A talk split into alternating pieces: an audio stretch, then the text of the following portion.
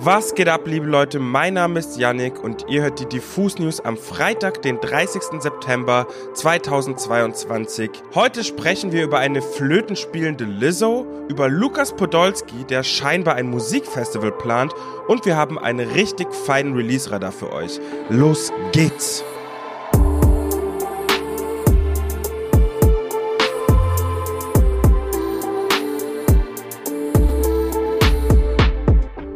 Dass KünstlerInnen Instrumente spielen, ist ja nun keine große Überraschung. Doch wenn die Instrumente aus Glas und noch historisch wertvoll sind, dann kann man schon mal darüber sprechen. Wieso ich darauf komme? Ja, weil Lizzo genau diese Ehre jetzt zuteil wurde. Die Popsängerin, die übrigens auch ausgebildete Flötistin ist, durfte jetzt nämlich bei einem Konzert in Washington DC eine gläserne Flöte, die im 19. Jahrhundert für den damaligen US-Präsidenten James Madison angefertigt wurde, spielen. Doch die Flöte und ihr damaliger Besitzer haben eine Vorgeschichte, die diese Aktion zu einem echten Happening machen. James Madison war nämlich nicht nur der vierte Präsident der USA, sondern leider auch ein Förderer des Sklavenhandels. Schon als Carla Helden via Twitter verkündete, dass Lizzo die Flöte spielen wird, die damals James Madison gehörte, stand die Social Media Welt Kopf. Helden ist nämlich die erste schwarze Person und die erste Frau, die die Library of Congress, also die Nationalbibliothek der USA, in der diese gläserne Flöte sonst lagert, leitet. Dass jetzt eine schwarze Musikerin die Flöte auch noch wirklich spielt, die einst Madison gehörte, lässt das Internet natürlich nochmal ausflippen. Bei uns zeigen für diese Aktion aber auf jeden Fall alle Daumen nach oben. Leute, es wird mal wieder kurios. Erstmal eine rhetorische Frage an euch. Welchen Karriereweg gibt es für ehemalige Fußballnationalspielerinnen?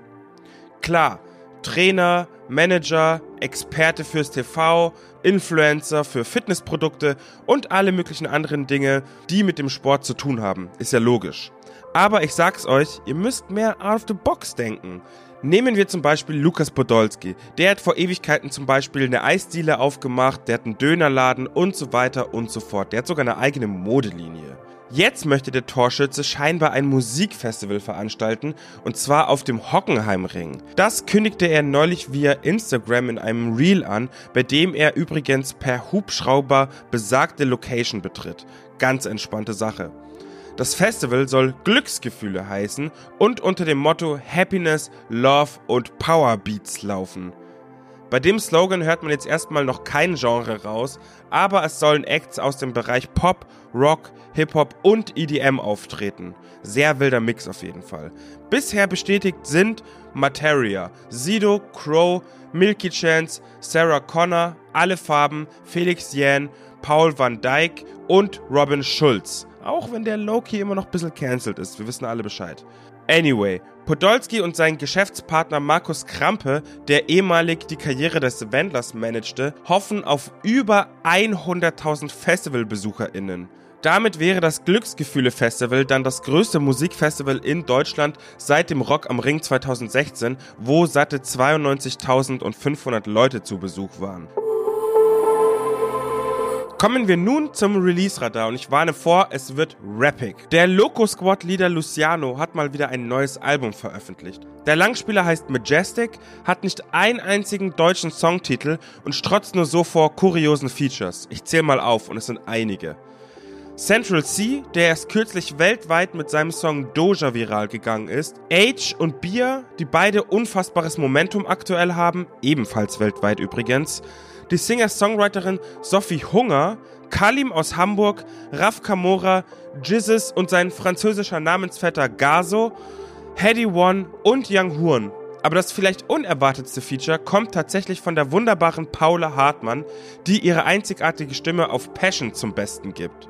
Besonders schön, Paula Hartmann singt nicht nur eine Hook, sondern hat auch einen ganzen Part beigesteuert, der mal wieder richtig schön in die Fühlis geht und gleichzeitig so eine Gen Z Straßenromantik ausstrahlt, die sich absurderweise perfekt zu Lucianos Stil einreiht. Und die beiden harmonieren verrückterweise richtig, richtig gut. In diesem Sinne, gönnt euch Majestic und vor allem auch Passion, den Song mit Paula Hartmann. Ich habe letztens irgendwo den Satz, der Sommer ist erst vorbei, wenn du es sagst, aufgeschnappt.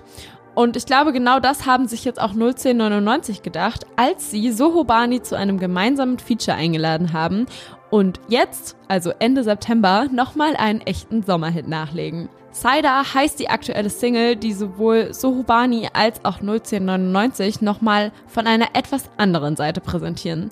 Denn nicht nur im Musikvideo, sondern auch soundtechnisch werden die Rapper allesamt zur Indie-Band und klingen plötzlich so, als hätten sie ein bisschen zu lange Zeit mit den Boys von Jeremias abgehangen. Und apropos Band, das Musikvideo von Cider hält ebenfalls eine Überraschung bereit, denn 01099 und Sohobani konnten für ihren kleinen Bandausflug ins Freie Dilla und Chiagu als Bandmitglieder gewinnen. Schaut euch den Clip unbedingt mal an, das ist alles auf jeden Fall super funny geworden. Der Kopf der Playboys-Mafia, Paschanim, did it again. In feinster Pascha-Manier, also ohne großes Tamtam, -Tam, an einem Donnerstag, ohne große Promo, hat der Berlin 61er ein neues Tape veröffentlicht.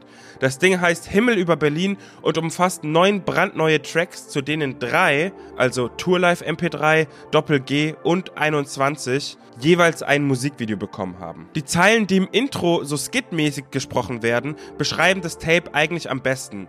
Da sagt jemand nämlich folgendes. Bruder, die sagen, wir rappen immer das gleiche. Mehringdamm 6.1, Packets, schnelle Autos. Aber Bruder, ich verstehe nicht, das ist doch unser Leben. Wenn wir nicht von das rappen, von was sollen wir dann rappen? Und ich bin ganz ehrlich, liebe Leute, ich will gar nichts anderes von Paschanim hören. Nachdem ich mir Himmel über Berlin circa 200 Mal im Loop angehört habe, habe ich irgendwie auch Bock bekommen, in Marseille zu kiffen, einen Chai zu trinken und einfach reich zu sein. In diesem Sinne, more power to you, Paschanim. Gönnt euch unbedingt Himmel über Berlin. Der Release ihres neuen selbstbetitelten Albums wird der Band Wanda vermutlich immer als ein ganz besonders schwerer in Erinnerung bleiben.